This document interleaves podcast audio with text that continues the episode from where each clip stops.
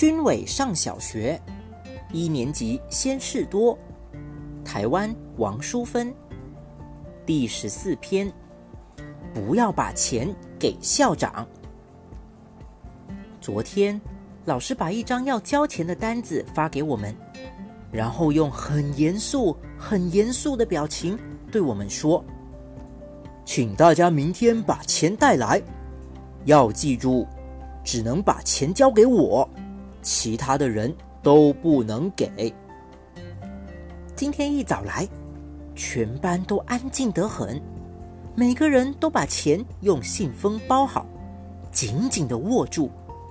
每当有我们不认识的大人走过去，我们就紧张的盯着他看，怀疑他是不是坏人，是不是要来骗我们的钱。不一会儿，肖明阳的妈妈走进来了，她有时会来讲故事给全班听，不过。今天我要把钱紧紧握着，所以没心情听故事。又过了一会儿，校长竟然也走进我们教室，我们都瞪大眼睛。王婷忽然大叫一声：“不要把钱给校长！”校长吓了一跳，问王婷：“发生什么事了？”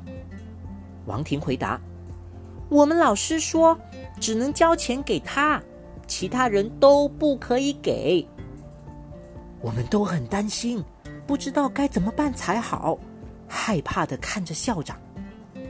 肖妈妈笑着说：“校长没有要抢大家的钱啦，他只是来找我讨论事情。”啊，好险！